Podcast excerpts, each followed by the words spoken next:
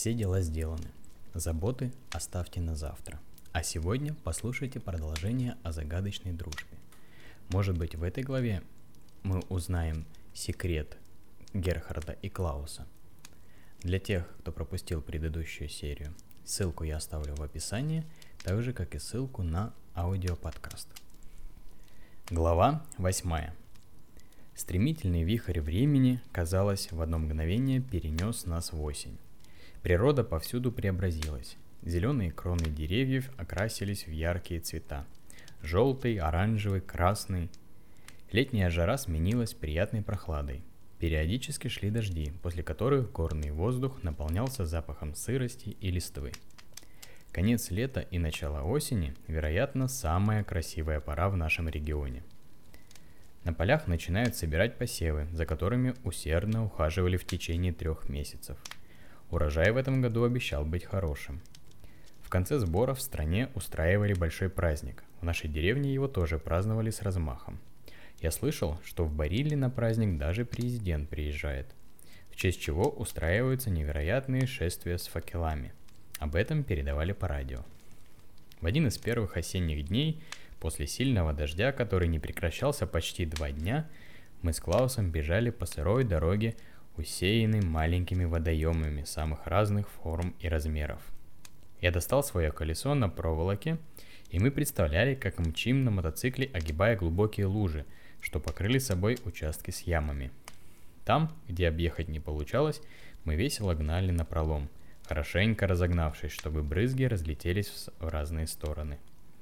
Резиновые сапоги позволяли нам преодолеть практически любую лужу. Изрядно испачкавшись и запыхавшись, мы срулили с дороги на тротуар и перешли на шаг. Тяжело вдыхая свежий влажный воздух, я спросил у Клауса. «Ты как? К школе уже готов?» «Послезавтра восьмое число, все пойдут в школу». Клаус катил перед собой колесо, не отрываясь от этого занятия, он неходя ответил. «Вроде да. Мы повторно ездили в Барилу и получили все необходимые документы для зачисления. Я вспомнил, что Клаус мог уехать учиться совсем в другую школу. Это значит, что ты останешься? В радостном порыве я начал прыгать вокруг друга, хотя еще две минуты назад меня совершенно не волновала перспектива его отъезда, о которой я попросту забыл. Да, я буду учиться с тобой в Обруге. Только вот непонятно, в какой меня класс примут. Это не важно. Я положил руку на плечи Клауса. Главное, что мы будем учиться в одной школе – Программа у обоих классов одинаковая. Мы сможем вместе ездить туда и обратно домой, ходить на общие занятия, да и вообще будем встречаться на переменах. Я познакомлю тебя с одноклассниками и всеми учителями. В основном они хорошие. Есть парочка ненормальных, но я всегда буду рядом и при необходимости помогу. Не волнуйся, со мной не пропадешь. Клаус смущенно заулыбался. Спасибо, Герхард, ты настоящий друг. Ты знаешь, мне купили красивые тетради и ручки, а еще новый рюкзак. Я покажу тебе его завтра. А форму? В школе все ходят в форме. Клаус сморщил лицо. Он всегда так делал, когда ему что-то не нравилось. Да, Эльза вчера примеряла на меня форму. Ее нужно будет немного подшить. Форма для школьников была одинаковая для всех. Мальчики носили белую рубашку с подвязанным галстуком, пиджак, шорты и высокие носки с туфлями – у девочек шорты были заменены на юбку. Госпожа Иванет рассказывала нам, что это нужно для воспитания в нас коллективного духа. Мне тоже не нравилось носить форму. Она была серых цветов, и когда я ее носил, то чувствовал себя не Герхардом Эрсом, а всего лишь песчинкой в куче песка. Это было неприятное чувство, но с этим приходилось мириться, поскольку без формы в школу не пускали. Как-то раз мой одноклассник Макс Шульц пришел на учебу без галстука – его не допустили к занятиям. Целый день ему пришлось сидеть на скамейке у ворот школы и ждать обратный автобус домой. Я тебя понимаю, Клаус, но форму придется носить, без нее никак. Да ничего, в нашей школе тоже была. Я привык. Только она неудобная, надо вечно следить, чтобы ничто не порвалось, не испачкалось. Мы посмотрели на свои ноги и засмеялись. Грязь покрывала плотным слоем сапоги, ноги, шорты и даже немного рубашку. На улице становилось прохладно. Солнцу не удавалось пробиться сквозь сплошные свинцовые облака, которые медленно ползли по всему куполу неба. Осень в наших краях была мягкой. Редкие пасмурные дни, как сегодня, когда дождь шел не переставая, чередовались с сухими и солнечными. Намокшие вещи неприятно прилипали к коже. Постепенно все тело охватило дрожь. Я посмотрел на Клауса, который, как ни в чем не бывало, продолжал управлять воображаемым мотоциклом. «Я очень замерз. Пойду-ка переоденусь». Клаус посмотрел на меня, словно не понимая, для чего мне нужно было переодеваться. Мой друг очень спокойно относился к любой неопрятности. «Ну ладно. А можешь колесо оставить? Я хочу еще немного поиграть».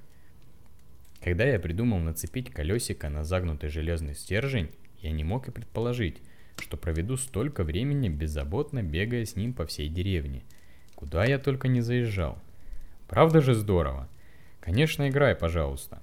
Если хочешь, мы еще можем одно сделать. В мастерской дяди Эрдмунта есть целый моток проволоки, и наверняка там можно найти какое-нибудь колесо. А знаешь, я дарю тебе его. Мне пришла в голову мысль, что я так и не отблагодарил друга за поездку в Бариллу. Клаус взял игрушку двумя руками и поднял перед собой. Скромно улыбаясь, он неловко стал отказываться от подарка. «Не нужно благодарности. Я, конечно, понимаю, что это пустяк, но все же так занимательно с ним играть». Внезапно Клаус остановился. Взглядом он сверлил грязное колесико. Мне было сложно понять по выражению лица, о чем он сейчас скажет. «Герхард, тот день, когда мы ездили в зоопарк, мы заезжали в больницу, помнишь? Я проходил какое-то обследование для школы. Там был странный врач, он расспрашивал меня про моих друзей, и я рассказал про тебя. Далее последовала незначительная пауза. Ты мой единственный друг. Я сказал, что ты всегда меня поддерживаешь, что с тобой весело и интересно. Сам бы я никогда не попробовал всего, что мы сделали вместе – Раньше я не любил выходить из дома, а теперь с радостью гуляю. И все это благодаря тебе. Доктор что-то долго записывал, а когда мы закончили, то перед уходом он сказал, что мне очень повезло с таким другом. Я так рад, что познакомился с тобой. Спасибо тебе за подарок. При этих словах Клаус поднял глаза и посмотрел прямо мне в лицо. Никогда мне еще не говорили таких слов. Я посмотрел на Клауса, не зная, как реагировать на услышанное – до встречи с ним я вел одинокий образ жизни. Тетя Элиза много работала, поэтому я практически всегда был предоставлен самому себе. С одноклассниками общение дальше школы не заходило, не знаю почему. Я любил гулять, узнавать что-то новое, но так сложилось, что раньше я это делал один. Не скажу, что это было мне в тягость, но дружба с Клаусом все изменила. Мне хотелось ответить, что я тоже рад нашему знакомству, и что я больше не мыслю своей жизни без нашей дружбы. Но дрожь в теле все усиливалась и больше не поддавалась моему контролю, что я даже начал стучать зубами. «Да ты совсем замерз. Побежали скорее домой. Я тоже, пожалуй, схожу поем». Игнорируя все преграды в виде луж, мы быстро побежали в обратном направлении. Рядом по дороге проехали друг за другом несколько автомобилей, оставляя после себя облако из мелких частиц воды – где-то вдали лучи солнца прорвали сплошную облачную пелену, из-за чего казалось, что на землю спускаются столбы яркого света. Колесико, управляемое рукой неопытного водителя, весело подпрыгивало на неровностях и ныряло в воду, чтобы вновь мчаться дальше к невидимой цели. Конец первой части восьмой главы. Ранним утром 8 числа на маленькой остановке возле магазина было шумно – Группа детей в сопровождении своих родителей готовились к отправлению в Абрук. Мы с Клаусом, одинаково одетые в серые костюмы, приближались, чтобы присоединиться к этой компании, в атмосфере торжества, дожидающейся посадки в автобус. Большой, зеленый, он был готов принимать учеников, чтобы доставить их в школу. Из нашей деревни училось больше ребят, чем из любой другой. Я обратил внимание, что в группе много первогодок. Их легко можно узнать по ярким бумажным сверткам, которые им дарят в первый учебный день. За плечами Клауса болтался новенький квадратный рюкзак, который мне показался громоздким и неудобным, о чем я решил не говорить другу. «Ну как, ты готов?» Я чувствовал его напряжение. Всю дорогу Клаус нервно дергал узкие лямки своей ноши. Тяжело вдохнув, он ответил. Ничего себе, сколько народа. Не думал, что в Мехгольде столько детей. А это потому, что многие уезжают летом. Кто в лагеря, кто еще куда-то. Из нашей деревни едет примерно 15 человек. Остальных мы доберем по пути и в самом обруге. Мы встали немного поодаль. Серая масса костюмов гудела в ожидании, когда автобус распахнет узкие двери. Я увидел, как один мальчик плакал, а его мама пыталась его успокоить. Я вспомнил себя, когда впервые пошел в школу. Было страшно, но мне пришлось преодолеть этот путь в одиночку. Поэтому я понимал того мальчика. Жаль, некому было меня успокоить. Какая красота! Первый раз в школу? Мы увидели Маргарет, которая, как и мы, была одета в форму, впрочем, отличавшуюся от школьной. Клаус очень обрадовался встрече. «Доброе утро! А ты тоже едешь с нами?» Маргарет добро улыбалась. Я поступила в университет и буду тоже учиться в Обруге, но в школьный автобус меня уже не пустят. С этими словами она звонко засмеялась. «А как же ты тогда доберешься?» Лицо Клауса выражало неподдельную обеспокоенность. Маргарет поправила свои книжки. «Меня подвезет мой приятель». Она кивнула в сторону, где был припаркован автомобиль, который Клаус сразу узнал. Это была машина, привозившая и увозившая Маргарет с собрания читателей в библиотеке. Было плохо видно, кто сидел за рулем. Я посмотрел на лицо своего друга и увидел его нахмуренные брови. «Это твой парень?» Мне показалось, что голос Клауса звучит очень низко. Маргарет слегка замешкалась. Эм, вообще-то невежливо задавать такие вопросы, но нет, это мой друг. Мы работаем вместе над одним научным проектом. Над каким проектом? Клаус смотрел прямо в глаза Маргарет и задавал вопросы, не меняя интонации. Мне стало очень неудобно. Я дернул друга за рукав рубашки. «Клаус, ты чего?» Маргарет стояла молча и что-то записывала в тетрадь, которую всегда носила при себе. Я обратил внимание, что на обложке изображена маленькая змейка и красный крестик, а под ним надпись «Журнал наблюдений». Видимо, она заполняла такой же дневник, как и мой друг. Клаус внезапно переменился, его лицо стало красным. «Прости, пожалуйста, я не хотел тебя обидеть. Закончив свои записи, Маргарет улыбнулась. «Ничего страшного, все в порядке. Пора на автобус». Мы не заметили, как остановка опустела. Все дети были внутри. «Эх, наверное, все места сзади уже заняли. Побежали, Клаус!» Я сорвался с места и замахал руками водителю автобуса, чтобы тот не уехал без нас. «Не переживай, мы встретимся в конце недели в библиотеке. Хорошо?» «Да, я буду обязательно. Я дочитал последнюю книгу с прошлого собрания. Ты не забываешь заполнять дневник? Нет, он со мной. Клаус указал на свой рюкзак. Клаус, нам пора. Хорошего дня, Маргарет. Клаус кивнул девушке и побежал вслед за мной. Двери автобуса все еще были открыты. Мы забежали в салон и осмотрелись. Практически все места в задней части были заняты. Пойдем немного вперед. Медленно пробираясь Вглубь по узкому проходу я осмотрелся по сторонам. Среди ребят я узнал некоторых одноклассников. Незадачливый Макс Шульц сидел возле окна, сложив свои принадлежности на соседнее сиденье. Видимо, не хотел, чтобы к нему подсаживались. Ангела Ларе – самая красивая девочка в классе, как мне казалось, с подружками которых я не знал, сели на передних местах. Они что-то обсуждали и звонко смеялись. Когда мы проходили мимо, девочки замолкли – и уставились прямо на нас. Я оглянулся на Клауса и подмигнул ему. Это сконфузило моего друга, и он подтолкнул меня, чтобы я быстрее проходил вперед. Конечно, девчонки отреагировали смехом. Мы нашли два места рядом в правом ряду, на предпоследних сиденьях, прямо за Харльдом и Фрицем Сименсами, братьями-близнецами. Они учились в соседнем классе, но я хорошо их знал. Запрыгнув первым, я занял место у окна. Клаус сел возле прохода. «Быстрее, быстрее! Автобус сейчас отправится!» В окно я увидел, как какая-то женщина машет руками и кому-то кричит. Через минуту в автобус под... к автобусу подбежала девочка с аккуратной короткой стрижкой.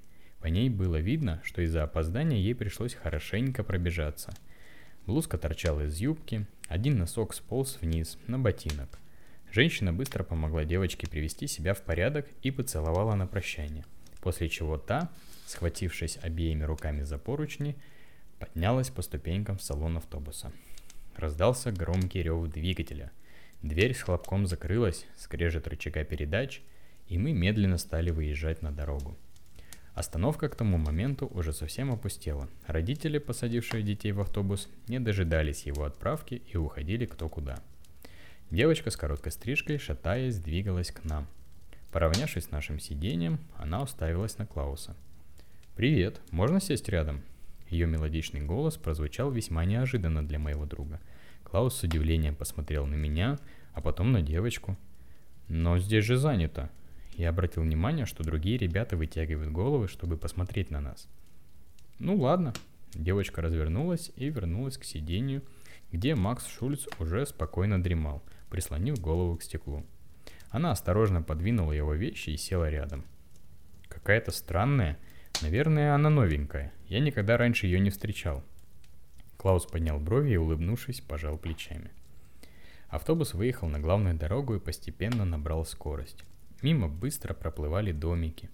Дорога через деревню заняла у нас считанные минуты. Вскоре мы оказались на загородной трассе в Абрук. Автобус стремительно мчался, плавно входя в поворот и немного раскачиваясь.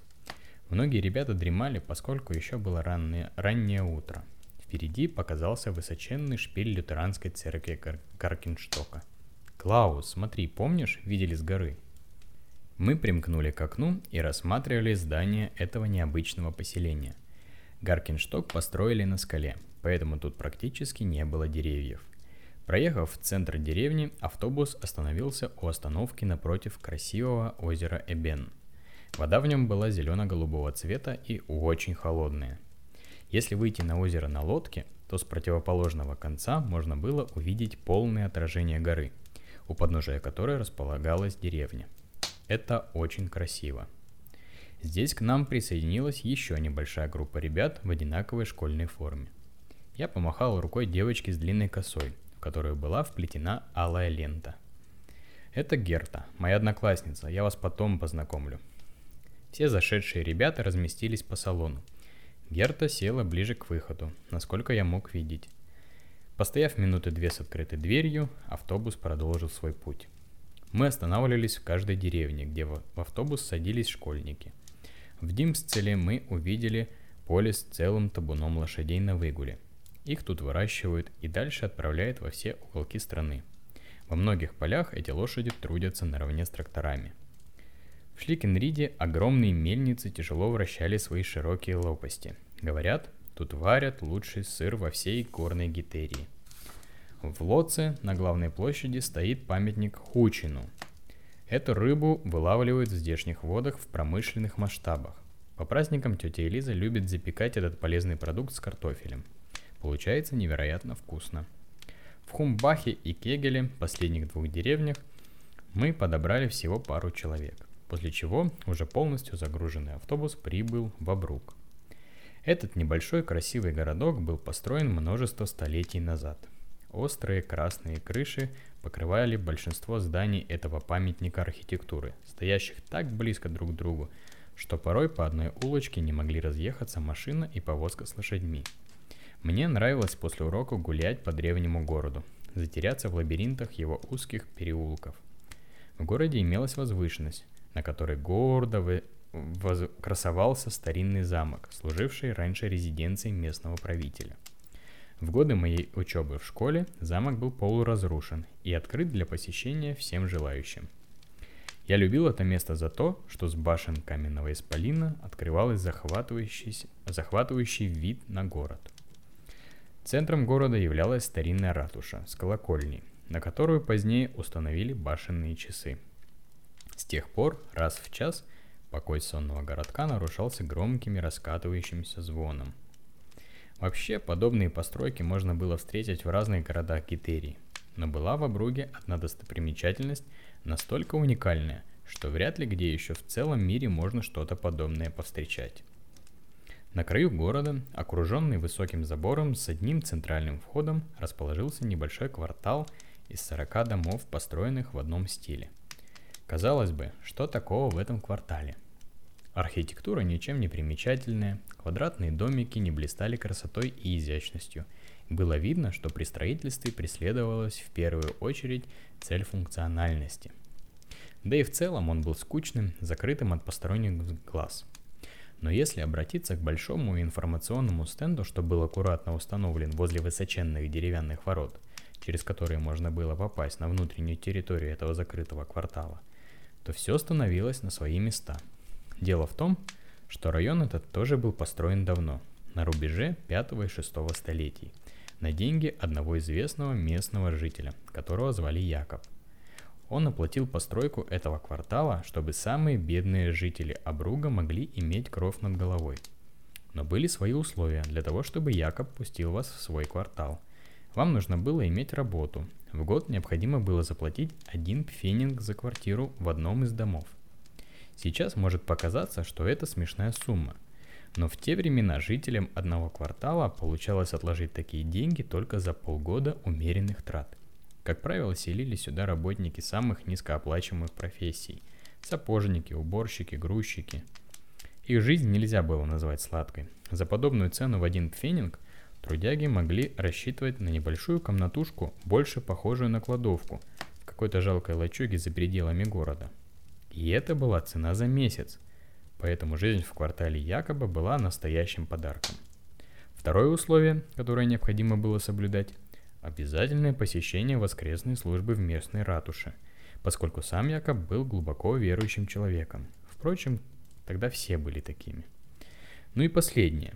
Ворота в квартал открывались ровно в 6 утра и закрывались ровно в 9. Если житель опоздал, то его не пускали вовнутрь. А при повторном опоздании исключали из числа счастливчиков. Домой нельзя было проводить посторонних, только членов семьи – Жизнь здесь ограничивалась множеством правил, но в те темные времена это была крошечная жертва за столь комфортное жилье. И что с того? Самое замечательное в этой истории, что стоимость жилья в этом квартале не изменилась даже спустя почти полторы тысячи лет. Все условия сохранились. Квартал по-прежнему является закрытым для чужаков и лишь раз в месяц открывает свои ворота для экскурсионных групп, в числе которой я однажды и попал в квартал Якоба. Семья этого невероятного человека по настоящий день содержит эти дома за свой счет. Преимущественно сейчас тут живут студенты, которым трудно платить за отдельную квартиру или даже комнату в городе. Личность самого Якоба тоже заслуживает отдельного внимания. Он вырос в семье красильщика тканей, и за свою удивительную насыщенную жизнь, в которой нашлось место и сражениям, и интригам, и даже дружбе с королями, сумел разбогатеть до невероятного состояния – Ученые, ученые пересчитали все нажитое им на современные деньги. Выяснилось, что он был самым богатым человеком из всех, когда-либо живших на нашей Земле. Поистине впечатляющая биография. В этом великолепном месте, совсем недалеко от ратуши, расположилась наша школа. Через окно я увидел знакомый мне дворик и скамейку у ворот, где все дожидались обратный автобус. Фырча и скрипя тормозами, наш транспорт остановился напротив входа. Ну что, приехали. Готов?